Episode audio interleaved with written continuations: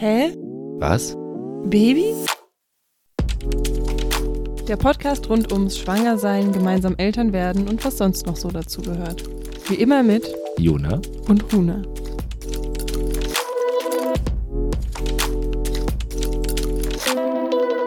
Hallo, Hi. willkommen zurück. Ja, genau. Zu unserer zweiten Folge. Und heute fangen wir tatsächlich einfach mal mit dem Update an, wie es Runa geht. Und dem Schwangerschaftsupdate. Die, die, die. Ja, ähm, ich bin jetzt in der 28. Woche. Das ist Ende des siebten Monats oder auch Anfang des dritten Trimesters. so viele Wege, das Gleiche zu sagen. Ja, aber vielleicht kann eine Person mit dem einen mehr anfangen als mit dem anderen. Deswegen dachte ich, ich sage einfach mal alles. Im dritten Trimester. Ja, das klingt ganz schön wild. Irgendwie. Er ist fast fertig. Ah, nee, ist noch nicht fertig. ich glaube, das muss noch ein bisschen wachsen. Hm. Vor allem so das Gehirn und alles muss noch reifen. Das wächst bei manchen nie fertig. Ja, das ist richtig. Bei manchen hat es auch irgendwann eher so eine rückgradige Entwicklung. Hey, das ist im Alter. Bei manchen, bei dir, Ja, bei mir hat sie es jetzt schon auf jeden Fall. es nimmt gerade ja ab. Hm? Das dein Gehirn nimmt gerade ab. Ja, gefühlt. Oder die Nutzung deines Gehirns. ja, auf jeden Fall strukturiert sich das gerade ordentlich um. Ja, genau. Also, ähm, wie es, was ich so von außen sagen kann, Rona ist so ein bisschen mh, manchmal verballert und manchmal ein bisschen blöde. Ein bisschen doll. Ja, und verzweifelt doll an ihrer Bachelor- Bachelorarbeit. Nee, ich glaube, es ist wirklich tatsächlich so ein bisschen, fühlt sich das gerade an mit diesem, ich habe das Gefühl, mein Ge Denken oder mein Gehirn funktioniert manchmal einfach nicht. Ähm, auch so Wortfindungsstörungen und dann ist es so, als wirklich wie so eine Demenz. Ich glaube, diese Realisationsmomente, wenn alte Menschen irgendwie mehr, ja, einfach so ein bisschen abbauen und dann diesen Moment haben von, oh Gott, ich merke gerade, irgendwas funktioniert nicht mehr so wie vorher. So fühlt sich das gerade ganz, ganz doll an. Ist natürlich, man kann es nicht vergleichen, aber so stelle ich es mir vor. Also, ähm, dann habe ich das jetzt auch. Du sagst immer, ich soll mich nicht als alt bezeichnen, aber du weißt, wie sehr ich aussetze bei Namen in letzter Zeit. Das stimmt. Jetzt ist mir übrigens gerade ein Name gerade eingefallen. Wirklich? Den du seit einer Woche suchst? Ja, ich suche seit Tagen einen Namen in meinem Kopf und jetzt gerade ist er mir eingefallen. ja, das Gehirn ist geil, wie es funktioniert. Oh, das ist toll. Schreib ihn dir schnell auf. Nee, jetzt merke ich ihn mir auch einfach. ähm, genau. Und ja, Baby strampelt doll. Also jetzt mittlerweile kann, äh, hat mein Sohn es auch mal gespürt endlich. Der hat sich doll drüber gefreut. Und ähm, Es macht ulkige Bewegungen auf jeden Fall. Also manchmal bin ich so, huch, was, was machst du da? Was ist das? ähm, ja, es bewegt sich viel. Ich fühle mich ein bisschen blöde. Ansonsten geht es mir eigentlich ganz gut. Ich hatte jetzt so ein bisschen mehr mit dem Rücken tatsächlich die Woche zu tun. Da ich das Gefühl habe, mir ist irgendwie immer wieder so ein bisschen schwindelig und dann tut irgendwie der obere Rücken oder untere Rücken immer mal wieder weh. aber das war jetzt auch, weil wir im Camper geschlafen haben, oder? Kann Wir sein. haben uns nämlich den Camper ausgeliehen von den von der Mutter meines Sohns. Die haben so einen Riesenbus ausgebaut. Mhm. Also so ein Sprinter in hoch und lang, die längste und höchste Version irgendwie. Erstaunlich wenig Platz drin. Schon eng immer noch. Ähm, und damit waren wir draußen am See und Genau, zu dritt. ja, mit meinem Sohn. Das war eigentlich ganz schön. Also ich fand es auch schön, dich zu sehen mit ihm einfach so ein bisschen. Und ich, mich hat es tatsächlich gleich flach gelegt am Anfang. Ich war Mhm. irgendwie den ersten zwei Tagen richtig krank oder krank, so dass ich eigentlich keinen Bock hatte, was zu machen. Und Ruder musste einspringen. Habe ich das gut gemacht? Mm, ja, also ich denke schon. Mm, Er hatte irgendwie Spaß dran und es ist ja irgendwie wichtig, dass ihr zueinander findet. Und er hatte das ja schon mal geäußert, dass er irgendwie ähm, dich Mehr Zeit mit mir wünscht. Auch, Genau, oder? dass er sich mehr Zeit mit dir Mhm. wünscht und dich besser kennenlernen will und so. Und er ist jetzt neun und ich fand es damals, als er es gesagt hat, schon ein halbes Jahr mittlerweile her gefühlt, aber ähm, es ist nicht ein halbes Jahr her, aber ähm, fand ich es ganz gut oder ganz, ganz krass von der Wahrnehmung und von der, von der, ähm, ja, vom Verständnis, was jetzt passieren wird, einfach demnächst Mhm. sozusagen. Das stimmt. Ja, ansonsten. Ich glaube, es ist so für mich, es war gerade einfach nur so ein Gedanke, jetzt am See, irgendwie am ersten Tag hat sich das so voll, also es war voll schön, auch für mich tatsächlich mit hm. ihm. Ich hatte das Gefühl, dass ich irgendwie sehr präsent war und dann so die nächsten Tage, ich habe das Gefühl, es ist bei mir momentan ein bisschen so eine Pendelbewegung, dass es irgendwie für mich, ja, trotzdem irgendwie einfach neu ist, so eng in dieser Dreierkonstellation irgendwie unterwegs zu sein und ich irgendwie, ja, einerseits mich mehr öffne oder auch einfach ihm irgendwie näher komme so und es auch Momente gibt, wo ich dann irgendwie, zum Beispiel heute Morgen war ich so, oh, weil ich nicht ihn einfach gekuschelt habe oder so und das ja, mich dann selbst ein bisschen überrascht. Und dann gibt es aber auch immer wieder so Momente, wo ich merke, okay, nee, irgendwie ziehe ich mich auch wieder zurück. Ja, naja, ähm, man sieht halt, dass du, oder ich hatte das Gefühl, dass du ähm, merkst, dass das doch auch ganz schön Energie zieht, so ein Kind oder dass das einfach auch anstrengend sein kann, so ein hm. permanentes mhm. Aufmerksamkeit. Und er zieht viel Energie gerade, aber ich finde ihn eigentlich ganz angenehm tatsächlich. Also ich, du weißt ja, dass es ähm, bei allen Sachen mit dem Baby kommt ein Baby und wie es wird und was alles sein kann und schlafen und weiß ich, da bin ich ja mega entspannt, mach mir keine Sorgen. So. Mhm. Und der einzige Punkt, wo ich so ein bisschen unruhig bin oder wo ich so viel drüber nachdenke, ist ähm, tatsächlich, wie es für meinen Sohn werden wird. Einfach. Weil der ist nun mal ein, der wichtigste Mensch in dem Alter. Also du bist natürlich auch wichtig. Aber der ist anders wie, also kann man nicht vergleichen. Der wichtigste Mensch in dem Alter? Der wichtigste Mensch in meinem Leben, wollte ich sagen. Und habe dann noch versucht zu drehen, aber es hat überhaupt nicht geklappt. Hey. also er ist der wichtigste Mensch in meinem Leben. Ähm, das war schon immer so. Ich habe selbst damals meine Arbeit auf zweite Stelle gesetzt und gesagt, mein Kind kommt zuerst und dann kommt alles andere. Mm, weil die Kindzeit einfach begrenzt ist und man hat die ersten Jahre mit den Kindern und dann schon jetzt die früher und früher, aber 12, 13, dann interessieren sie sich nicht mehr so für dich. Von daher finde ich da einen Fokus drauf zu mhm. setzen mhm. eigentlich ganz gut. Oder für mich habe ich das entschieden, das zu machen. Ähm, natürlich liebt man Kinder anders, als man Menschen liebt, mit, in die man verliebt ist oder jetzt zwischen uns als Partner ja. sozusagen. Und auf jeden Fall mache ich mir da Sorgen oder bin ich ein bisschen unruhig, wie es wird, wenn das Baby da ist. Ich habe die Hoffnung, dass es entspannt ist, weil da so ein Altersunterschied dazwischen ist, hm. weil die sozusagen nicht mehr auf die gleichen oder die gleichen Bedürfnisse haben, sozusagen. Ja ähm, oder eifersüchtig aufeinander sein können, weil der andere, keine Ahnung, was ein Lolli bekommt. Da wäre auch eifersüchtig. Aber ich wollte gerade sagen, wann wird ein Lolli uninteressant? Ich glaube äh, noch nicht mit neun. das Problem ist eigentlich, dass du dabei bist und dann muss man gleich drei Lollis kaufen. Und dann willst du auch einen. Na, dann kaufe ich mir gleich einen mit.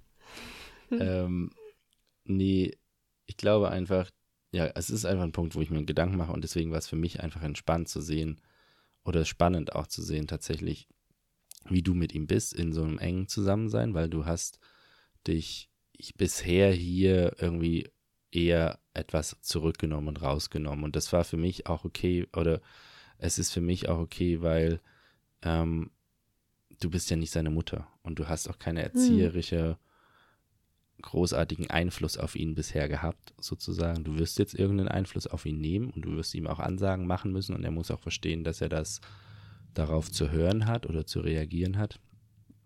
Mm, aber ich glaube, dass es für mich jetzt einfach darum geht, dass er ähm, von mir trotzdem genug Liebe noch bekommt und merkt, dass ich ihn nicht hinten anstelle, nur weil das Baby gerade mehr Aufmerksamkeit braucht und so. Hm. Und wenn er dann weiß, dass er unter Umständen auch zu dir kommen kann, um, weiß ich nicht, zu spielen, was zu wollen oder irgendwie, also einen ja, Ansprechpartner. Das war gerade auch so ein bisschen mein Gedanke. Also ich glaube, es ist für mich einfach so ein bisschen ausprobieren und halt diese Pendelbewegung, die ich eben meinte, so von, okay, wie, wie, ja, wie viel Nähe ist irgendwie richtig und so. Aber mein Gedanke war eben gerade auch so, okay, ich möchte halt auf jeden Fall irgendwie erreichbar und greifbar und nahbar für ihn sein. So, ich glaube, dass das einfach super wichtig ist, dass er nicht das Gefühl hat, dass er mit, ja, nicht auf mich zukommen kann oder so. Und das merke ich schon, dass er es jetzt auch irgendwie nochmal mehr macht, mir irgendwas dann zeigt oder erzählt und so von sich aus. Und ja, das war, ich, ich glaube, die Woche hat jetzt relativ geholfen, sind. tatsächlich da. Mhm.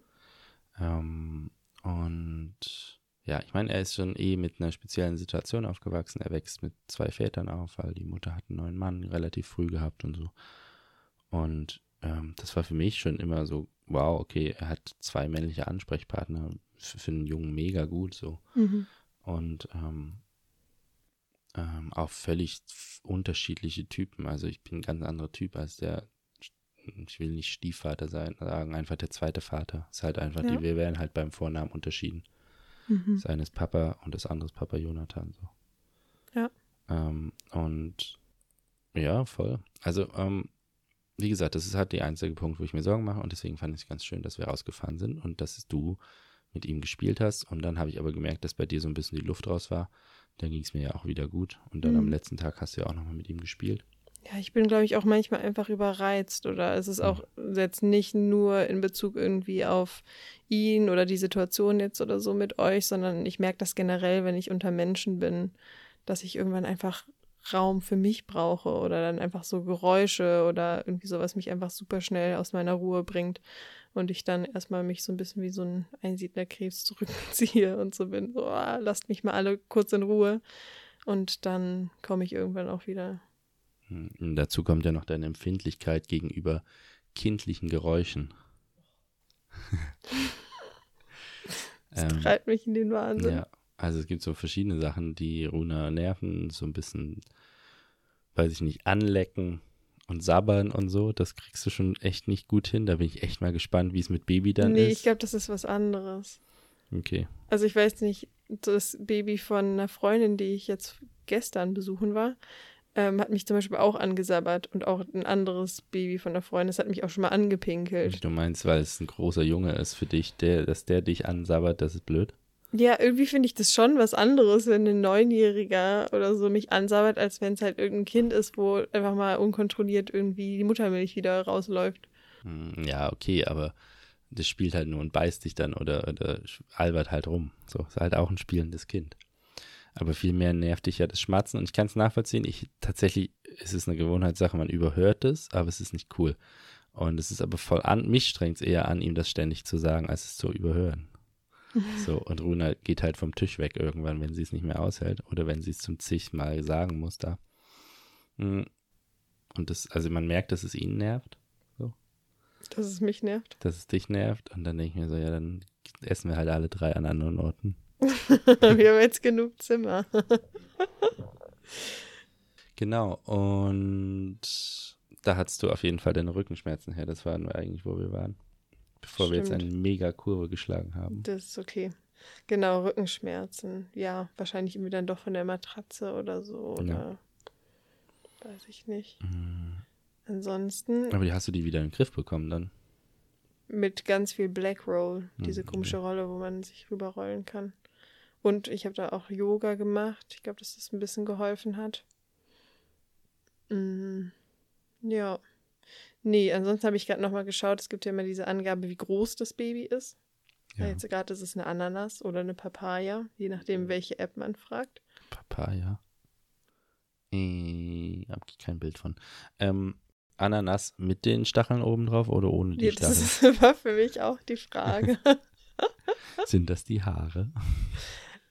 ja, also ich weiß nicht, ist auf jeden Fall noch unter 40 Zentimeter lang. Also wahrscheinlich es- mit den Stacheln eher, Aber wenn es das ist kräftig am ausgestreckt ist. Strampeln und Bewegen und so. Ja, man merkt auf jeden Fall, dass es richtig Kraft aufbaut. Voll. Also man sieht es ja sogar mittlerweile von außen. Und du kommst auch jetzt schon die Straße runtergewackelt mit so einer Murmel ein bisschen. Also es ist jetzt nicht mehr, dass man es irgendwie verheimlichen könnte. Ich wollte gerade auch sagen, ich fühle mich langsam wirklich richtig schwanger. Ich habe auch so das Gefühl, dass ich so schwerfälliger bin in meinen Bewegungen oder ich es anstrengender finde, mich irgendwie, weiß ich nicht, rumzudrehen, hinzusetzen. Also ich fühle mich einfach so ein bisschen schwer tatsächlich. Ähm, was natürlich ein Witz ist, wahrscheinlich im Vergleich zu den drei Monaten. Weil jetzt sind es genau, ziemlich genau noch drei Monate hin. Ähm, aber die Außenwirkung interessiert mich natürlich auch ein bisschen. Ja, man sieht halt den Bauch schon und das ist aber die jetzt hast du halt einfach Glück, dass Sommer ist und du kannst einfach deinen Rock drüber ziehen oder dein Kleid oder so. Ähm, das wird nochmal interessant dann, wenn jetzt quasi Herbst und Winter kommt. Mhm. Das ist ja so krass, weil jetzt sitzen wir hier im Sommer und nehmen auf und du sagst ja, es sind nur noch drei Monate, aber da ist schon wieder Herbst. So, da ist Ende Herbst quasi. Ja. Das ist kurz vor Weihnachten gefühlt. So. Also da ist noch voll viel dazwischen. Ja, ist auch gut, dass da noch voll viel dazwischen ist. Ich muss meine Bachelorarbeit noch schreiben. Ja, da will das für. machen. Ja. Ähm, ja, und ansonsten mh, ist Runa gerade quasi am Einziehen schon. Stimmt. Ähm, und wir haben eine Riesenbaustelle oder wir kriegen eine Riesenbaustelle demnächst, weil wir einfach quasi, Die dein Business ist. ja, naja, du musst malen. Das Ähm, stimmt. Aber das Planerische kann ich so ein bisschen an dich. Ja, voll. abtreten. Nee, das ist auch okay. Das ist in meinem Kopf eigentlich schon alles fertig und glänzt schon. Aber ähm, wir wollen quasi die Zimmer ein bisschen umbauen. Wir haben ja nur zwei Zimmer und das ist alles ein bisschen klein. Und deswegen planen wir quasi eine Kinderzimmererweiterung im Flur. Und ich bin sehr gespannt, ob das was wird und ob mein Kind dann da oben erstickt. Oder ob es, ob das okay ist, das kriegen wir dann raus. Aber erstmal planen wir den Umbau und der wird spannend. Und ich habe den einfach jetzt sozusagen ans Ende der Ferien gelegt, auch um ihn mit ihm zusammen zu machen, so ein bisschen zu beteiligen. Und so, es wird auch anstrengender dadurch, aber mh, ich finde es cooler, wenn er quasi miterlebt, wie es passiert auch. Ähm, auch einfach, um wahrzunehmen, was dahinter steckt an Arbeit auch so ein bisschen und auch halt einfach selbst mitgestalten zu können. und Ja, und dass er die Veränderung mitbekommt und nicht irgendwie dann, weil ich nicht gerade bei seiner Mutter ist und wiederkommt und auf einmal ist sein ganzes Zuhause irgendwie komplett anders. Genau, das, Das auch. ist auch irgendwie doof. Mm, Oh, ich bin müde heute. Keine Ahnung. Ähm, und wie geht's dir sonst so körperlich und sportlich mäßig? Mhm. Äh. Ach, ich habe immer noch so ein bisschen mit Wadenkrämpfen zu tun. Das ist noch nicht so ganz weg. Ich weiß nicht, ob ich das beim letzten Mal erzählt hatte. Ähm, ich habe auf jeden Fall irgendwie so einen Magnesium-Kalzium-Mangel gerade, den ich jetzt schon versuche auszugleichen. Und ich merke beim Treppensteigen und so, das war ja auch irgendwie so ein Ding, Mhm. da spüre ich meine Waden jetzt nicht mehr so doll. Also da merke ich schon einen Unterschied, aber es ist nachts immer wieder, dass es so ein bisschen krampft. Ähm, und ansonsten mache ich schon immer noch zu wenig Sport. Ja, Auf jeden Fall. das stimmt, aber ich habe aufgehört, es dir zu sagen. Ja, jetzt gehe ich erstmal aufs Festival, dann kann Okay. ich da dancen. Mal sehen, wie das wird. Ja, Runa geht nochmal aufs Festival jetzt. Nochmal Sau rauslassen. Nochmal Me-Time haben. ja, so wie deine Fahrradtour dann. Uh, pst. Nicht ankündigen, falls ich die doch nicht mache. Ich glaube, das hast du beim letzten Mal schon Uff, erzählt. Mist. Okay, dann muss ich sie natürlich machen. Ich habe auch voll Bock drauf. Ähm, bin auch so ein bisschen im Plan da noch. Aber Genau, also ich war jetzt erstmal auf dem Festival für fünf Tage, also unter der Woche. Auf das trubelige Wochenende hatte ich jetzt auch nicht so Lust, wenn es dann so voll wird. Und ich bin mit Freunden da. Genau, und dann fahre ich nochmal zum Wochenende in die Heimat, weil meine Oma 85 wird. voll Action nochmal. Und genau. Und dann freue ich mich aber mega, Ja. wieder hier zu sein danach. Ja. Ja, ist voll wichtig, dass du einfach mal, dass wir mal ankommen hier und das ist nicht immer noch, ähm, ja, dass du auch mal ankommst und auch für deine Bachelorarbeit einfach ein bisschen ähm, Ruhe hast und einen Ort hast und ein bisschen Routine reinbekommst und so. Und dann geht die Schule auch wieder los und ja, dann ist so ein bisschen ähm, Routine für alle. Ich freue mich auch, dass ich dann wieder Urban Sports nehme, wahrscheinlich mache und dann einfach auch regelmäßig Yoga machen gehen kann und Training machen kann. Ich hoffe, ich kann wieder bouldern gehen. Ich weiß noch nicht, wie mein Arm ist, aber Mhm. ich hoffe, dass ich da wieder langsam anfangen kann. Ja, ich glaube, es fehlt uns beiden. Mega. Wir sind irgendwie unausgeglichen immer wieder. Mhm. Mm, genau. Und ansonsten war zum zweiten Mal deine Hebamme da. Und das ist Stimmt. Tatsächlich auch so ein bisschen das Thema, wo wir heute drüber reden wollten oder was wir eigentlich uns vorgenommen haben. ähm, und zwar so um Wie findet man eine Hebamme? Ja, das. Und was passiert eigentlich, wenn ich weiß, dass ich schwanger bin? Was passiert denn jetzt als nächstes? So, also außer Panik, Angstzustände, Freude und so. Ähm, und Ja. den Eltern erzählen und Freunden erzählen, das, was wir das letzte Mal halt hatten. Mhm. Was kommt denn jetzt so als nächstes? Und da ist tatsächlich relativ schnell das Mhm. Thema Hebamme dran. Genau. Und auch, wo will ich denn, wenn Mhm. das Kind kommt, wo will ich denn dann sein? So. Ja, und auch einfach so Betreuung. Also genau, an wen kann ich mich wenden mit Fragen? Wie möchte ich das, ja, wie möchte ich begleitet werden?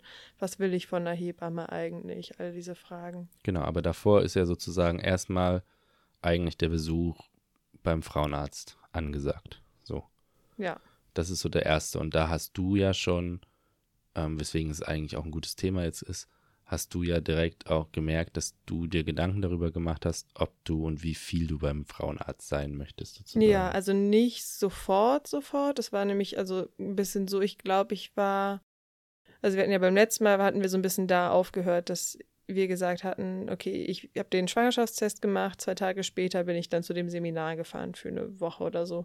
Und dann irgendwann im Anschluss, also relativ bald, äh, habe ich dann, glaube ich, bei der Frauenärztin angerufen und gesagt, so ja, ich habe einen positiven Schwangerschaftstest und ähm, wie es denn aus? Kann ich vorbeikommen? Und ich glaube, dann haben die mich nochmal um so zwei Wochen oder so vertröstet oder meinten so, warten Sie nochmal einen kleinen Moment, jetzt sieht man gerade eh noch nicht so viel auf dem Ultraschall. Ähm, und dann bin ich dorthin gegangen und dann wurde, also ich glaube, es gab sogar zwei oder drei Termine. Ähm, relativ am Anfang, naja, und dann haben sie auf jeden Fall Ultraschall gemacht und natürlich eine Urinprobe genommen und äh, ja, dann damit sozusagen die Schwangerschaft bestätigt. Hm, was tatsächlich auch irgendwie ganz schön war, also ich habe, glaube ich, zweimal Ultraschall machen lassen. Und gerade beim zweiten Mal, wo es dann schon ein bisschen größer war, das war dann wahrscheinlich irgendwie so dritter Monat ungefähr, ähm, da war es für mich schon ein bisschen beruhigend, einfach tatsächlich das Baby mal zu sehen und auch Mhm, den ich erinnere Herzschlag mich. zu hören. Ja, du warst so ein bisschen angespannt, weil du halt so gar nichts wahrgenommen hast von dem Baby quasi. Mhm. Ähm, und auch körperlich, außer dass deine Brüste größer waren und fester waren, auch am Bauch nichts zu sehen war. Ja, das Ja. finde ich schon erstaunlich, wie spät wirklich dieses Bauchwachstum wirklich Voll. eintritt. Ja. Also auch individuell, aber bei mir hat es gefühlt relativ lange gedauert. Und dabei bist du relativ schlank so. Also von daher ist es so mm, relativ, also man erwartet, dass man es früh sieht. Ui, ich habe irgendwas im Hals. Mm. Genau, und jetzt habe ich einen Faden verloren. Nee, dass es am Anfang so diffus ist, halt einfach Ach so. so, dass man es nicht spürt. Wir reden über Babys, ne? Hä? Ich hatte einen Faden verloren. okay. Was mache ich eigentlich? Mhm. Das ist ungefähr der Zustand, in dem Runa manchmal ist. Ja, das ist schlimm, wenn du den mir auch noch spiegelst. wenn du auch noch da eintauchst, dann sind wir wirklich verloren. Ja. ähm, genau, und du bist aber vom ersten, nee, vom z- vor dem zweiten Frauenarzttermin hast du angefangen, drüber zu reden, ähm, ob du das überhaupt noch willst. Oder vor dem dritten? Bin ich gerade verwirrt. Vielleicht vom dritten, weil ich glaube, Ah, den. nee, genau, du warst vom dritten, jetzt habe ich Du bist vom dritten hingegangen und hast dann aber keinen Ultraschall mehr machen lassen, weil du angefangen hast, dich dazu zu belesen. Mm, Jein. Ich erinnere mich jetzt wieder, wie es war. Wow, das ist ein Chaos für die Zuhörer. Es tut mir leid. Also, der erste Ultraschall, der gemacht wurde, war einfach nur zur Feststellung der Schwangerschaft. Ja. Da hat man wirklich quasi gar nichts erkannt. Ja, eins, Beim zweiten hat man wirklich schon ein kleines Mini-Baby quasi erkannt. zwei. Mhm, Ja, weiter. und mit dem Herzschlag. Und das fand ich tatsächlich noch ganz schön, weil es zu der Zeit für mich beruhigend war, weil ich Mhm. einfach noch nichts gespürt habe, so an Bewegung oder Bauchwachstum. Und der dritte war eigentlich nicht so richtig, also, sondern ich hatte mich im Vorhinein eben schon belesen und äh, war so langsam, okay, ich glaube, Ultraschall, es fühlt sich für mich ein bisschen invasiv an. Ich will das nicht mehr unbedingt. Und dann hatte ich aber an dem Tag auch mit der Frauenärztin angesprochen, dass ich mich jetzt von der Hebamme betreuen lassen will, also die Vorsorgeuntersuchung und so. Und irgendwie war da ein bisschen schlechte Stimmung. Ähm, und dann hat sie irgendwie dann doch noch so einen ganz kurzen Ultraschall gemacht. Ähm, Okay, ah, du bist ja auch nochmal mit Bild nach Hause gekommen, ne? Ja. Ja, aber, ja, genau. Und das war so das, der Punkt, wo ich, du hast davon drüber geredet, dass du es eigentlich nicht machen willst. Und bist dann wiedergekommen und hast es trotzdem gemacht. Und dann dachte ich mir auch schon so, naja, warum ist denn da so ein Druck da eigentlich? Also warum ist denn das äh, in der Gesellschaft jetzt gerade oder so normal, dass man dann dahin geht und einen Ultraschall macht und jedes Mal mit einem Babyfoto zurückkommt? Also ich verstehe das in dem Moment, wo man nichts von dem Baby spürt und nichts wahrnimmt. Aber das war ja zu dem Zeitpunkt schon nicht mehr so. Du hattest es ja schon gespürt. Ja, ich glaube, das war genau die Zeit, wo ich dann das erste Mal eine Bewegung gefühlt habe Ja. nach dem Termin. Also es war sehr zeitgleich. Ähm, Hm, okay. ja. Ja, und, und Aber das, es war so von ihrer Seite, hatte ich halt so das Gefühl, dass die Frauenärztin war so schon, ja, aber ich will jetzt eigentlich nochmal einen Ultraschall machen, um zu gucken, ob es dem Baby gut geht und so. Also es ist schon irgendwie so ein gewisser Druck, der irgendwie von Ärzteseite da immer aufgebaut wird. Ja, und ich meine, irgendwie ist es, also macht sich ja anscheinend nicht so viele Leute Gedanken darüber, weil ich hatte da auch noch nie drüber nachgedacht, dass ein Ultraschall, für mich war ein Ultraschall einfach eine Bildgebung, ähm, die nicht großartig eingreifen. Es ist ja kein Röntgenbild oder so. Ähm, und das, was du dann gelesen hast und wo du mir auch ein bisschen was von erzählt hast, war ja dann doch so, dass ich auch gedacht habe, hm, okay, wenn es nicht sein muss, dann sollte man das vielleicht einfach mal lassen, weil es ist wieder sowas, es macht jeder und ja, wahrscheinlich passiert nichts, aber bei denen, bei denen was passiert, oder bei denen, wo was passiert ist, das ist auch wieder Kacke sozusagen. Ja, also die Studienlage ist halt einfach so vielleicht als grobe Übersicht, worum es irgendwie vielleicht geht gerade, ist so, dass die Studienlage ist so ein bisschen uneindeutig und es gibt natürlich sehr viele Studien, die sagen, ja, es ist nicht schädlich, aber es gibt trotzdem auch gerade in so Tierstudien tatsächlich so Hinweise darauf, dass äh, einerseits eventuell das Fruchtwasser sich ein bisschen erwärmen könnte und vor allem auch ein Geräuschpegel fürs Baby entstehen könnte. Und man merkt es auch häufiger, dass dann irgendwie beim Ultraschall oder so das Baby sich zum Beispiel einfach doll bewegt. Also ich glaube schon, dass die es in irgendeiner Form mitkriegen. Das heißt, ähm, dieser Ultraschall, das ist ja quasi ein Ton. Dass sie das genau, der eigentlich für uns nicht hörbar ist, Ja. aber aufgrund halt des Fruchtwassers und sowas ist Ja. es halt schwer. Ja, also ich glaube, es kann niemand so richtig sagen, was das Baby davon wirklich spürt und mitbekommt. Und am Ende habe ich mich dann, also einerseits so ein bisschen belesen und auch einfach auf mein Bauchgefühl gehört, dass ich das Gefühl hatte, irgendwie fühlt sich das gar nicht so gut an, ständig an irgendeinem Ja. Gerät irgendwie was gezeigt zu bekommen und dass alles irgendwie so überkontrolliert wird. Und die Frauenärztin meint halt auch irgendwann zu mir dann, ja, in welcher Regelmäßigkeit ich jetzt kommen soll. Also Ja. den Großteil Schwangerschaft einmal im Monat. Und es gibt ja die Vorgaben sozusagen im Genau. Mutterschaftspass. Ähm, Mutterschaftsrichtlinien, genau. Genau, und da gibt es sozusagen Vorgaben, die sind wahrscheinlich von den Krankenkassen gesetzt. Ich weiß nicht. wann, genau. wann, wo, wie. Ich bin mir ziemlich sicher, dass das die Krankenkassen Mhm. setzen, damit die sozusagen ähm, sicher gehen können, auf was sie sich einstellen und so. Und dass man dann sagen kann, ja, da hat man das und das gemacht. Kann ich mir schon vorstellen. Das ist so wie so ein Zahnarztpflegeheft, Dingsbums, Bonus. Ja, auf jeden Fall ist es schon irgendwie eine Form von Absicherung, zumindest vermeintliche Absicherung von Seite der Frauenärzte, dass sie regelmäßig kontrollieren und so. Aber mir kam das einfach zu viel vor. Also einmal im Monat, dann irgendwann soll man alle zwei Wochen kommen. Ich glaube so ab dem achten, neunten Monat oder so und dann ähm, ab dem errechneten Termin sozusagen, wenn das Baby dann immer noch nicht da ist oder genau man einfach ein bisschen überträgt, dann alle zwei Tage. Und ich, Ja, aber dein Arzt ist auf der, oder deine Ärztin ist auf der anderen Seite von Berlin. ja. So, also was so, also es hat ja jetzt nicht jeder seine Frauenärztin um die Ecke gleich, gerade nicht in so einer großen Stadt.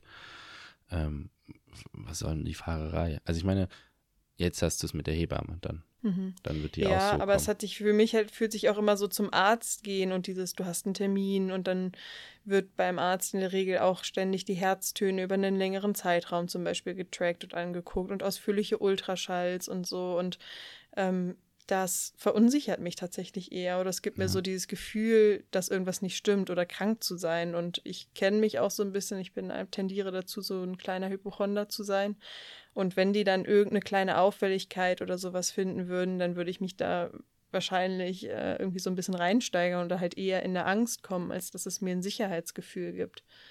Ja, und ich meine, das hast du ja auch mit Geräte- diesem Bauchumfang messen und Größe mit dem Ultraschall messen, ist super ungenau. Ja. Du hast davon Beispiele genannt schon. Also gerade beim. Ultraschall, Ja. das ist super ungenau. ja, ich meine, es ist, ja, es ist halt auch eine ungenaue Bildgebung und ähm, ich fand es einfach interessant, dass du dich da reingelesen hast und dass du dann immer einen stärkeren Willen entwickelt hast, zu sagen, okay, ich mache das jetzt nicht. Ich mache jetzt nicht einen Ultraschall, ich suche mir eine Hebamme, die mich zu Hause betreut Mhm. und die die Untersuchung bei mir macht, weil das reicht aus für dieses Heft sozusagen. Die kann das auch machen. Und rein rechtlich oder muss man auch gar keine Untersuchungen machen? Also es wäre Ah, auch okay. meine freie Entscheidung zu sagen, ich lass, also gehe gar nicht zum Arzt, ich gehe zu keiner Hebamme, Hm. lasse niemanden drauf schauen. Okay, krass. Das wusste ich nicht. Ich habe gedacht, du musst diese Untersuchung machen, damit Nee. du dann irgendeinen, weiß ich nicht, die Nee. Hebamme bezahlt bekommst oder Das so. ist, glaube ich, in Österreich und in der Schweiz. Also es gibt da andere Gesetzgebung und ich glaube, dass da irgendwas Pflicht ist. Aber in Deutschland ähm, ist es dein freies Recht, dich gar nicht untersuchen zu lassen. Nice. Ähm, genau, und das heißt, du warst dann beim Frauenarzt und dann ging die Suche quasi mit einer Hebamme los und das ist gar nicht so einfach in der großen Stadt. Mhm. Das wusste ich zum Glück im Vorhinein. Genau, weil es gibt schlichtweg zu wenig Hebammen, Ja. weil der Beruf einfach, es ist ein super schöner Beruf, glaube ich, und ähm, es ist auch ein super, super wichtiger Beruf. Voll. ähm, der viel, das ist wieder so einer von diesen Berufen wie alle sozialen Pflegedienste und sonst irgendwas, die viel zu wenig Aufmerksamkeit bekommen. Mhm. Aber Und viel zu wenig Wertschätzung. auch das so. und auch super viel Steine im Weg liegen. Also ähm, Hebammen müssen eine mega teure Versicherung bezahlen, wenn sie alleine irgendwie Kinder zur Welt bringen wollen. Mhm. Also gerade bei Hausgeburten ist es Genau, wirklich absurd. Hausgeburten ist es absurd teuer, das kann man sich eigentlich gar nicht leisten. Ähm, und es generell, es klingt, also alles, was nur von Freunden beschrieben wurde, klingt immer danach, okay, ja, wir brauchen euch, aber eigentlich brauchen, wollen wir euch nicht. So.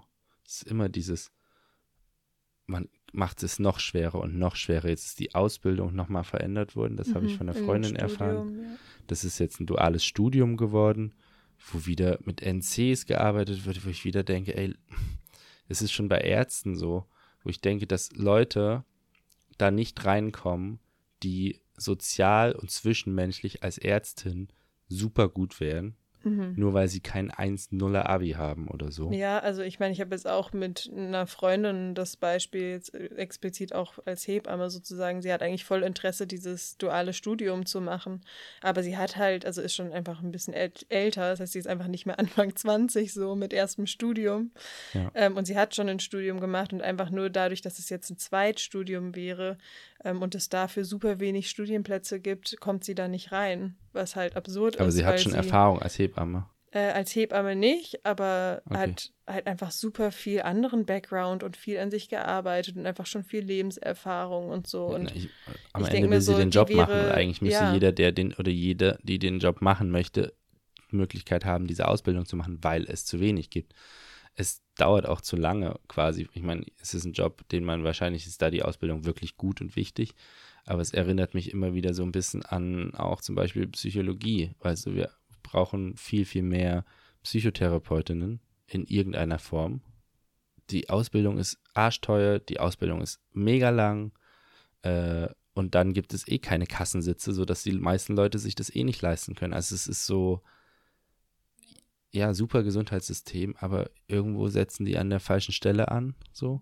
Aber ich meine, hm, ja, merkt und man ich finde das gerade, also jetzt nochmal so spannend, auch das zu merken, weil Hebammen und auch Geburt, also wie, ja, wie werden einfach Menschen zur Welt gebracht und das ist einfach so eine prägende Erfahrung, es ist einfach der Start ins Leben und wie wenig Wertschätzung das einfach erfährt oder wie viel da einfach abgearbeitet wird, wo ich mir denke, da sollte so viel mehr, ja, Voll. Liebe einfach drinstecken eigentlich.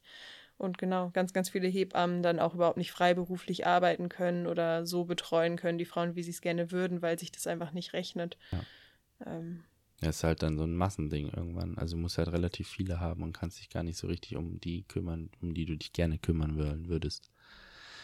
Genau, also du hast dann nach einer Hebamme gesucht ja, eigentlich schon sehr am Anfang. Also, für sozusagen, eigentlich ist das jetzt Vorbetreuung, also äh, Vorbetreuung wollte ich gerade sagen, ähm, halt.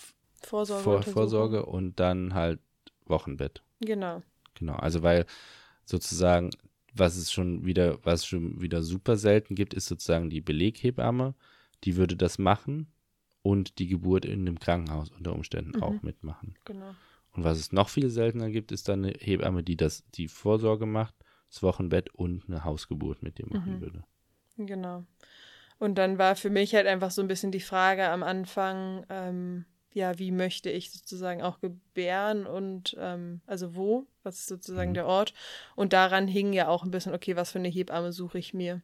Und ich habe dann tatsächlich eigentlich im Freundes- und Bekanntenkreis einfach rumgefragt und hatte ja. dann zwei, also relativ früh, es war auf jeden Fall noch in den ersten drei Monaten, ähm, hatte ich dann zwei Gespräche. Und zwar einmal die, für die wir uns jetzt letzten Endes auch, oder ich mich entschieden habe, ähm, die genau mit mir jetzt die Vorsorge macht und dann die Nachsorge. Ähm, die kam vorbei persönlich, das war total schön. Das hat sich mega gut angefühlt. Ich war auch mit jetzt dabei. Ich war jetzt bei jedem Termin dabei. Ne? Stimmt. Ja. ja.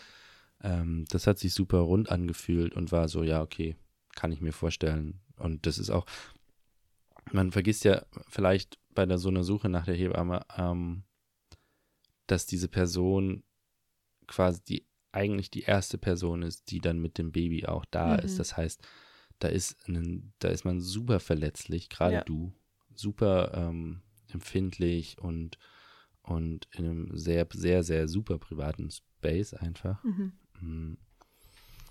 Und ja, da muss man einfach wirklich darauf achten, dass man von Anfang an das Gefühl hat, okay, damit komme ich klar. Und wenn das nicht geht, auch den Mut haben zu sagen, hey, vielleicht muss ich doch mal auch nach einer anderen suchen zwischendrin. Ja. Es kann, hätte ja jetzt auch sein können, dass im dritten Termin rauskommt, dass du gar nicht mit ihr klarkommst. Mhm. Mhm. Und ich glaube, dass das vielen schwerfällt, dann zu sagen, hm, warte mal, ich muss nochmal neu suchen. So. Ja, gerade in Berlin, weil man immer so, oder generell hat man einfach den Horror, oh Gott, ich finde dann niemanden mehr. Genau, aber diese Person ist mit euch zusammen, wenn ihr zu Hause seid, mit dem kleinen Baby. Und das ist eine der verletzlichsten Zeiten, die man hat, quasi. Ja.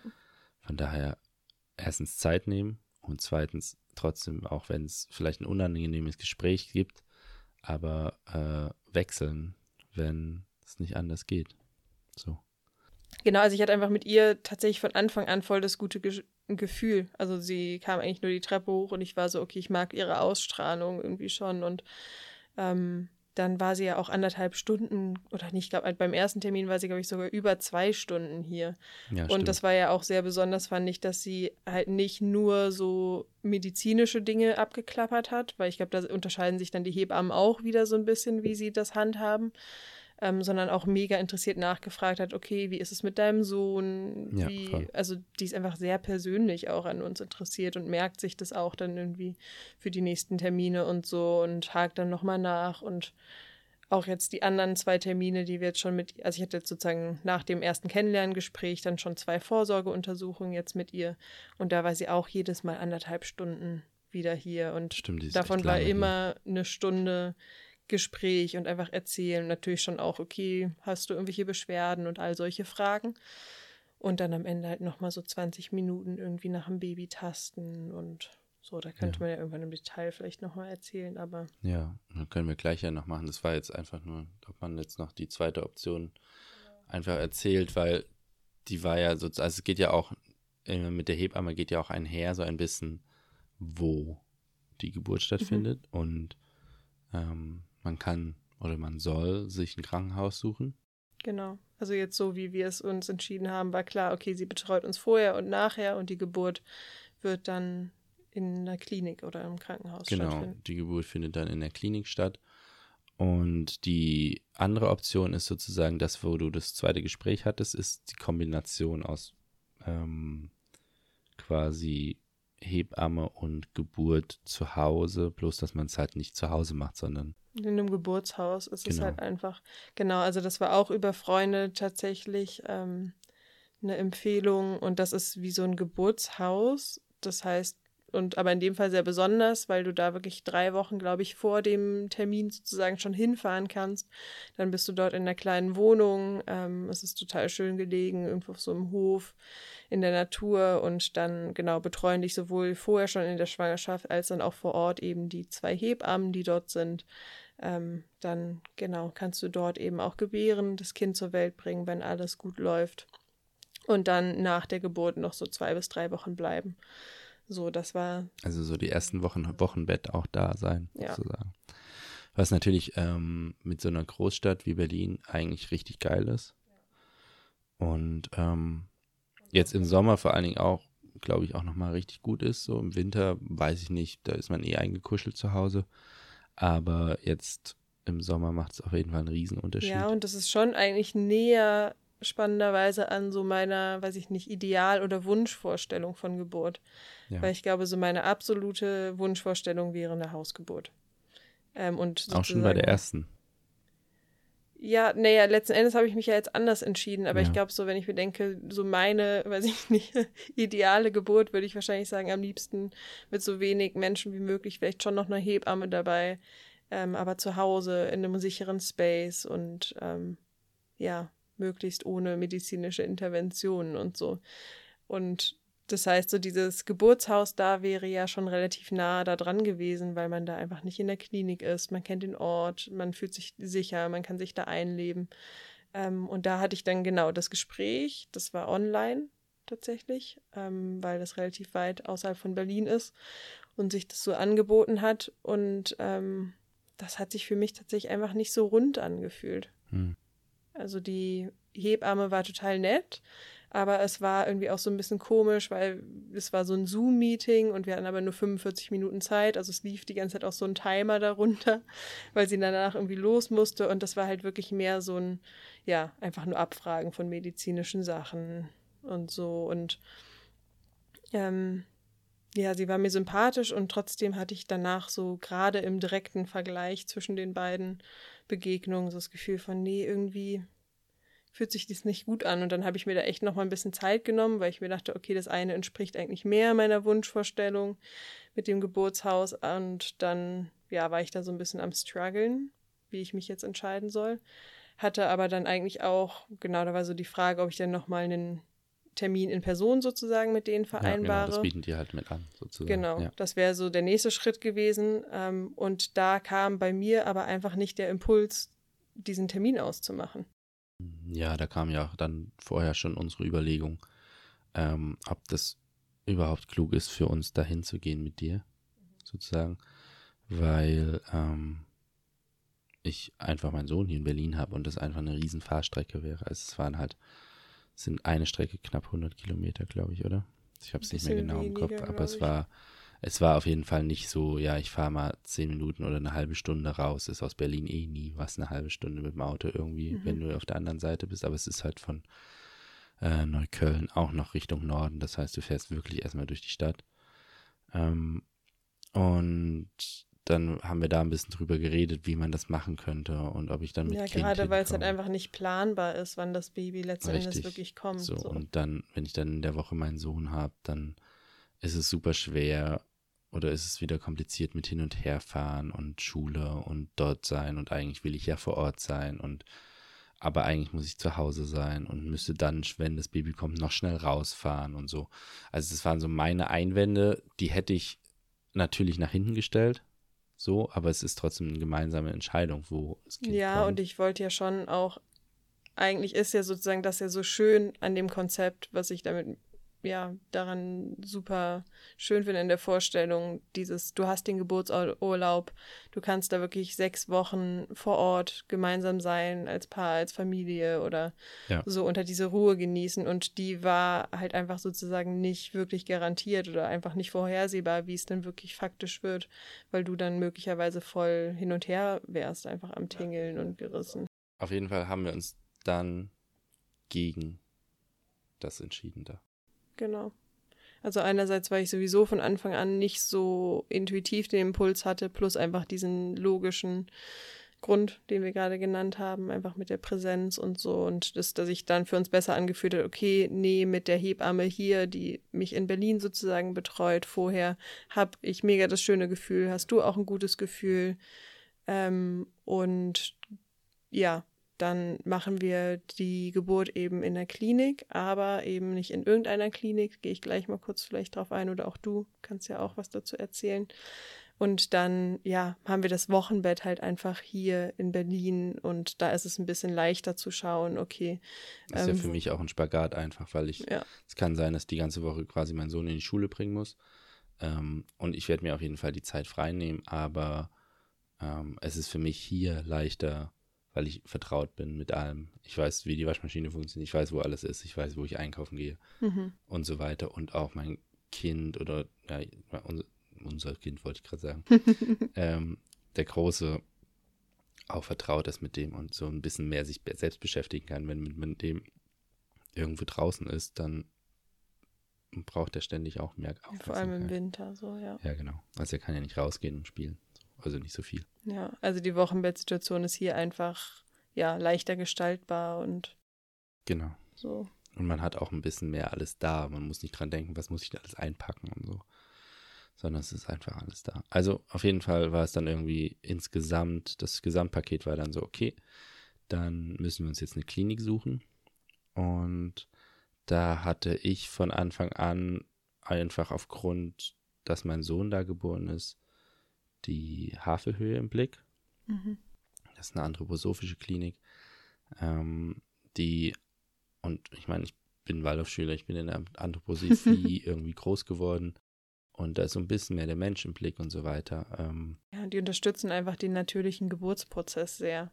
Genau, du warst ja dann auch schon zum äh, Elternabend, wollte ich gerade sagen. Infoabend, ja. Infoabend da. Genau, und es war aber eigentlich von Anfang an klar, also für uns gab es eigentlich nie die Frage, okay, weil ich sträube mich sehr dagegen, irgendwie in eine klassische Klinik zu gehen. So ein normales Krankenhaus wäre für mich die Hölle, ja. glaube ich. Ähm, und ich hatte das auch schon von Freunden und sowas gehört. Deswegen war für mich klar, okay, wenn sozusagen die Option, wie wir sie jetzt gewählt haben, dann eben die Haferhöhe. Genau. Ist ja einfach auch eine, eine, ein Erfahrungswert äh, man hört, also viele Leute wollen da hingehen tatsächlich. Mhm. Wenn du jetzt die Mutter von meinem Sohn fragen würdest, sie würde nicht nochmal da hingehen. Die ist sie ja auch mit dem zweiten Kind nicht, weil sie sich da ähm, nicht so gut gefühlt hat. Das lag aber tatsächlich an der Geburt und dem Ablauf und das kann ich jetzt im Nachhinein nachvollziehen. Damals fand ich alles total entspannt und ich fand es insgesamt auch entspannt.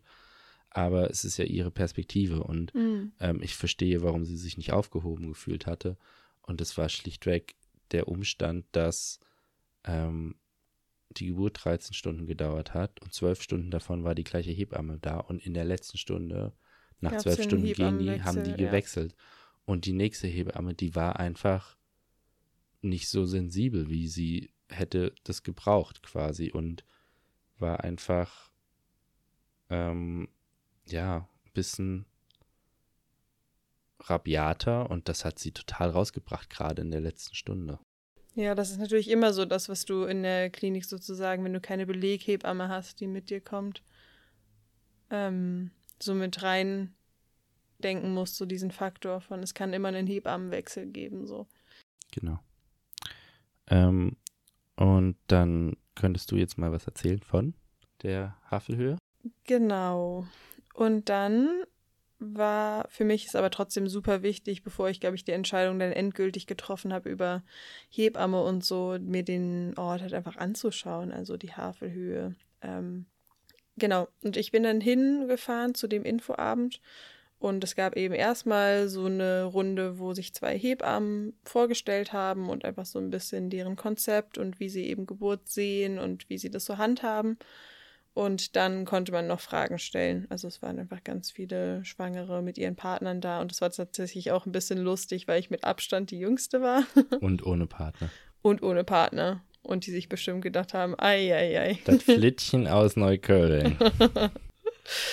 ähm, genau. Aber das mit dem Abstand mit die Jüngste ist krass, oder? Also ich meine, ich kann mich ja. daran erinnern, damals auch. Ich war tatsächlich nicht da zum Eltern, äh, zum, zum Dingsgespräch oder so. Kann ich mich nicht dran erinnern. Ähm, aber beim Geburtsvorbereitungskurs in Friedrichshain war es auch so, okay, die sind mhm. alle alt. Aus meiner Sicht waren die alle alt. Die waren wahrscheinlich alle Mitte 30, aber mit Mitte, Mitte 20, 20 ja. ja. Für mich waren das alles alte Männer und Frauen. ja, und jetzt ist es ja zumindest für mich wieder genauso. Also ich ja. bin ja auch Mitte 20. Die werden immer noch alt für mich sein, alle. Ja. ja.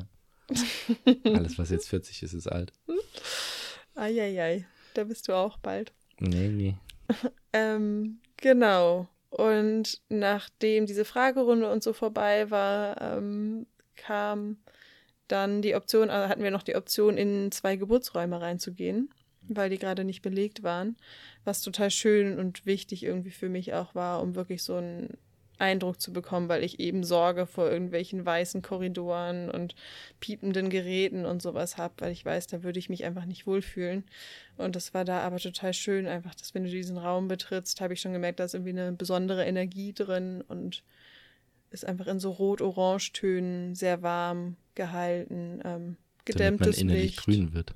Hm? Damit man innerlich grün ist. Ach stimmt, das hat deine Mama Das ist gesagt. die Anthroposophie, dass man, also es gilt für Kinder. Meine Mutter hat das nochmal korrigiert, es gilt für kleine Kinder, aber ähm, da ist so ein bisschen der Gedanke, die Farbe, die von außen wirkt, die ähm, Komplementärfarbe baut sich innerlich auf. Mhm. Und ähm, genau, Grün ist die Hoffnung, glaube ich, oder? Irgendwie das so. weiß ich nicht. Das hat ja immer Nee, irgendwelche aber Bedeutung. das ist bei Andros halt schon eher so, dass die ganzen, keine Ecken versuchen, keine rechten Winkel und ähm, halt so warme Töne überall. Ja, und da gibt es halt auch eine Geburtswanne drin. Also man kann Genau. auch eine Wassergeburt machen. Es gibt so einen ähm, Gymnastikball. Es gibt ja einfach verschiedene Dinge, die dich irgendwie unterstützen. Du kannst dich voll frei bewegen. Ja. Das eine Ähm. Zimmer guckt auch einfach in den Wald rein, quasi. Das ist auch nochmal schön. Ja, also Ähm, da hatte ich einfach ein sehr gutes Gefühl. genau, da waren wir damals. War mega entspannt. Mhm. So. Genau. Und für dich, das war jetzt auch ein Punkt, den ich dachte, den ich nochmal ganz spannend fand. Du hast ja von Anfang an gesagt, du überlässt mir die Entscheidung voll, was irgendwie Hebamme angeht und den Geburtsort, weil du mir da vertraust. Und trotzdem war es ja für dich irgendwie, glaube ich, schon auch ein bisschen entspannter oder du konntest es besser nehmen jetzt mit zum Beispiel der Hafehöhe, als wenn ich, glaube ich, gesagt hätte, ich mache eine Hausgeburt.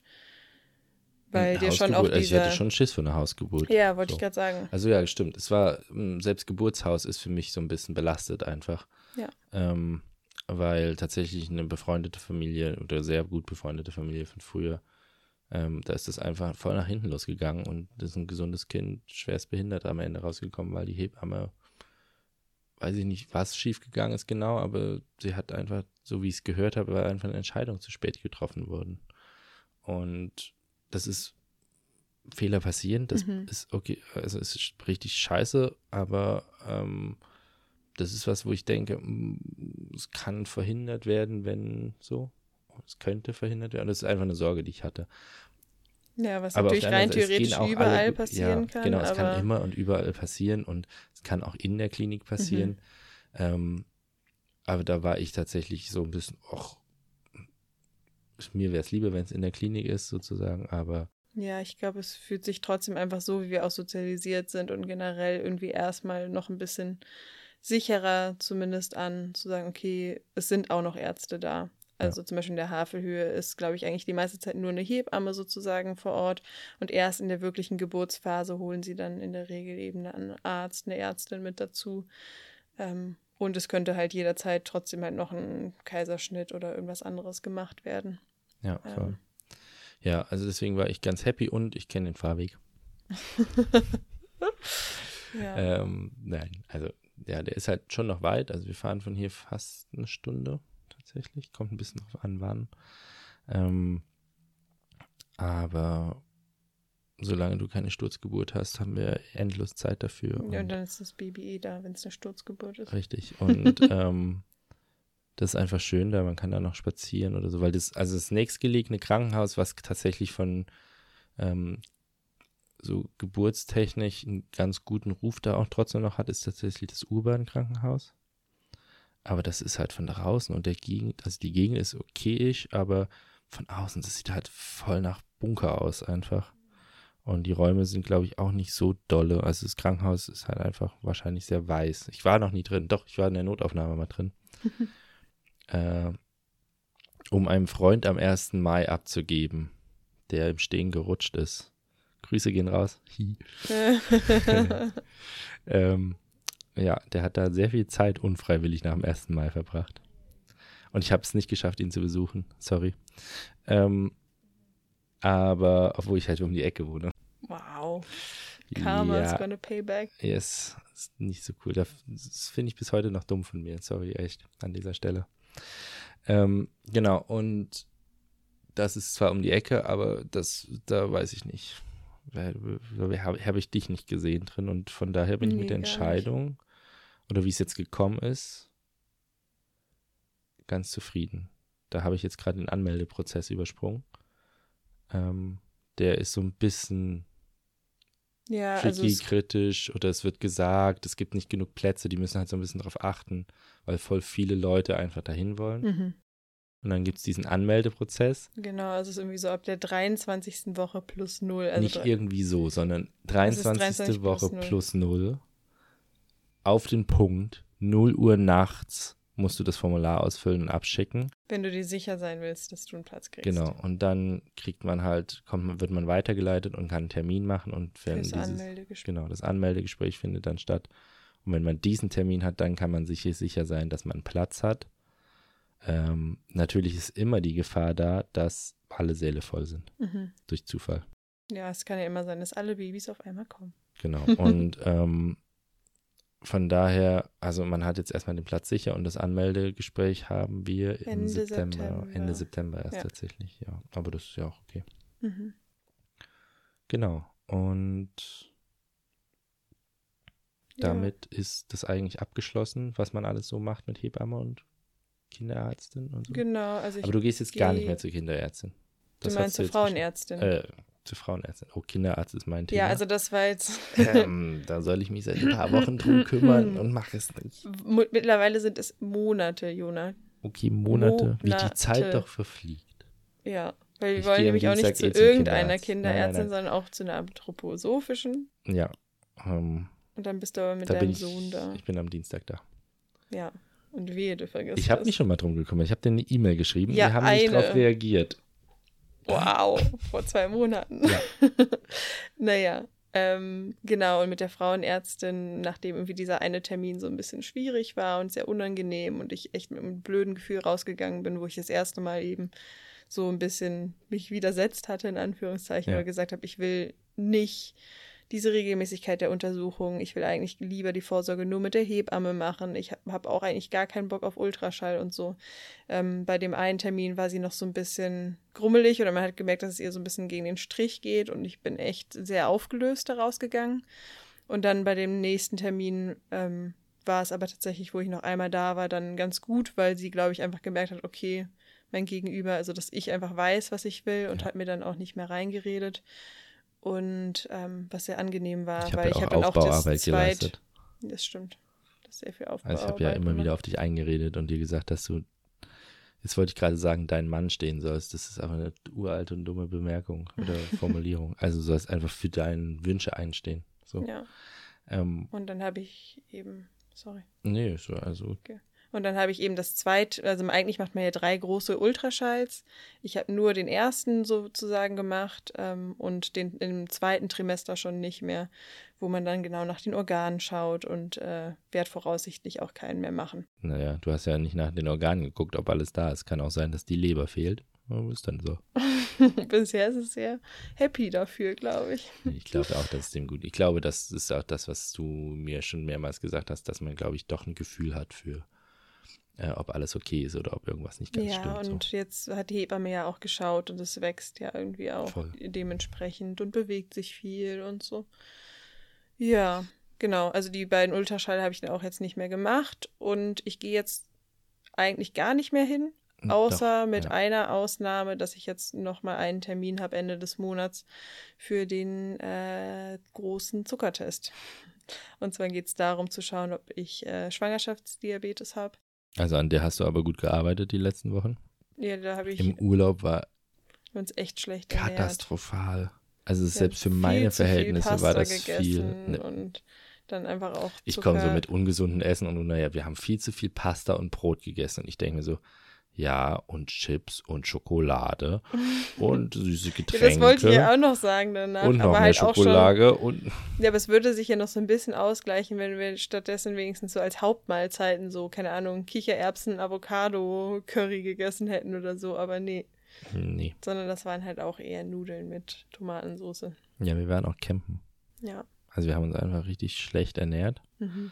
und müssen das jetzt drehen, aber ich hoffe, dass das nicht so einen großen Einfluss auf deine Diabetes hatte, beziehungsweise dass du keine hast, Ich mega nervig denke ist. nicht, aber es ist halt trotzdem ganz gut, das nochmal abchecken zu lassen. Deswegen habe ich da nochmal einen Termin. Und halt einfach die Blutwerte Genau. wollte ich jetzt nochmal gucken lassen. Dass man die auch gleich noch mitcheckt. weil das Ähm, schon ganz gut ist, so nährstofftechnisch. Ähm, ja. Was ich guckt eigentlich deine Hebamme die ganze. Zeit nach, wenn sie im Urin hier guckt? Also, hä? Naja, also einerseits, Runa muss immer ins Becherchen pinkeln und dann geht die Hebamme und guckt sich das Urin an. Und dann und sagt so, dann, ah, alles top. äh, okay, was, was? Ähm, naja, ich kann dir jetzt nicht alle Marker, also die testet auf alles Mögliche, aber natürlich einerseits so Harnwegsinfektionen. Also Ja. wenn ich jetzt irgendwie eine Blasenentzündung oder sowas hätte, sieht sie halt einfach, ob, ob da Bakterien, Viren, weiß ich nicht, irgendwie sowas drin rumschwimmt. Und eben auch ähm, so ein Zuckerwert. Also ich glaube zum Beispiel, wenn jetzt ich wirklich Schwangerschaftsdiabetes sehr ausgeprägt hätte, erkennt man das meines Wissens nach auf jeden Fall auch am Urin, dass dann Ja, da okay. wirklich der Zuckerspiegel zum Beispiel irgendwie sehr hoch ist oder so. Ja. Ähm, genau, das ist einfach so ein Gesundheitscheck-up und bestimmt irgendwie auch nochmal das Schwangerschaftshormon in irgendeinem Maß, wie doll Mhm. das da ist. ja. Genau. Ansonsten macht ihr ja nur Herztöne und Abtasten und Bauchumfang. Genau, und das Tasten finde ich tatsächlich auch nochmal sehr schön. Das ersetzt für mich so ein bisschen auch das, den Ultraschall, Ja. weil ich das total schön finde, das einerseits zu lernen, so zu schauen, zu tasten, so wie liegt das Baby gerade. Bei dem vorletzten Termin lag es mit dem Kopf nach unten, so wie es hoffentlich oder wo ich es mir wünsche, dass es am Ende liegt. Und jetzt beim letzten Mal lag es mit dem Popo nach unten, also es dreht sich noch ordentlich, es hat noch viel Platz. Ja. Ähm, aber so Es hat übrigens gar keinen Bock darauf. Nur mal so. Also ich sag das. Ich, also ich stelle mir das immer so vor, dass das da so rumchillt und rumliegt und dann kommt Hebamme und Runa und fangen so an, ah, guck mal, da ist der Kopf und nehmen die so zwischen die Finger und rütteln da so dran rum. Und jetzt stell dir mal wir vor, rütteln nie. jetzt stell dir mal vor, du liegst da, bist voll am Chillen, eigentlich gerade am Schlafen und dann kommt jemand und rüttelt an deinem Kopf und macht so, guck mal, das ist der Kopf und da unten ist der Popo und dann toucht dir jemand am Popo rum. Und was ist? Es wird immer super aktiv und fängt an zu treten, wenn ihr das macht. Und das ist für mich eindeutig ein Zeichen, Das wird dass es keinen wach. Bock hat. Vielleicht freut sich das auch und macht einen kleinen Stepptanz und sagt, oh, endlich werde ich gestreichelt. Als wir jetzt die Herztöne gehört haben, hat sich's vom Gerät weggedreht nach einer Weile. So Ja, nach dem das Motto, stimmt. okay, reicht jetzt. Aber dann habe ich auch sofort gesagt, so, nee, muss man jetzt nicht nochmal nachgucken nach den Nee. Herztönen. Das hat sich versteckt, das will jetzt nicht mehr, das ist okay. Ja, aber naja, äh, ich weiß nicht, ich halte mich da zurück. Es war auch so, möchtest du jetzt mal tasten? Und ich so, nö. Ich gehe meinem Kind noch auf den Sack, wenn es auf der Welt ist. Das. Jetzt muss ich nicht schon damit anfangen. Keine Sorge. Ja. Ähm, genau. Das ist aber trotzdem schön zu sehen auch, dass, also wie du es machst. Und ich, von meiner Seite ist es super schön, das zu begleiten. Die Gedanken, die du dir machst, die Gedanken, die du dir machst, auch wie du dich auf die Geburt vorbereitest, wo wir auch nochmal drauf eingehen werden. Ähm, vielleicht finden wir unsere Notizzettel, da haben wir uns ganz viele Themen aufgeschrieben. Der ja, mir fallen gerade auch Das so war ein bisschen ein grad- wieder.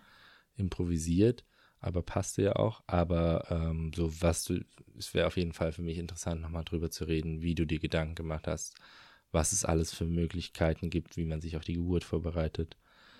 Auch was ich als Partner sozusagen machen kann, was, wo du Angst hast, wovor. Oh ja, das Una hat Thema. dolle Ängste davor, wie ich bei der Geburt bin. Weil du einfach doll albern sein kannst und ich Ja, mich neulich hat gefragt, ob du es ernst mit, einer, mit, nimmst. mit einem Trommel und Clownsnase rein oder so.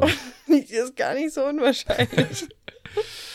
genau, also äh, Du hast auch schon gesagt, du ziehst dem Baby eine Seemannsmütze auf, wenn es Ja. geboren ist. Aber das liegt mit dem Namen, wie ich es nennen will, zusammen. Du Ja. hast gesagt, du, das Kind wird nur so genannt, wenn es mit Seemannsmütze geboren wird. Dann habe ich gedacht, na, da zauber ich doch einer schnell drauf. Du, Und sagte, guck mal hier, hab habe ich dir doch gesagt. Toll. genau, das werden wir dann einfach in der nächsten Folge oder in einer der nächsten Folgen äh, mal besprechen. Mhm. Ähm, weil ich würde jetzt gerne hier so ein bisschen Abbruch Ja. machen.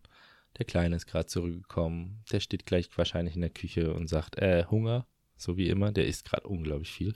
Stimmt, aber der ist auch drei Zentimeter in den letzten vier Monaten Und das stimmt, der ist gewachsen. richtig doll gewachsen gerade. Ciao. Ähm, Aber eigentlich komme ich gerade erst richtig in Stimmung. Naja, dann, Mein, halt Schwang später. mein Schwangerschaftsblur ist gerade ein bisschen abgeschwächt. ja. Ist jetzt Cool. vorbei. Kannst Ja. du dir fürs nächste Mal aufheben? Und dann mal sehen, was wir nächste Woche als Thema machen. Ciao, ciao. Tschüss.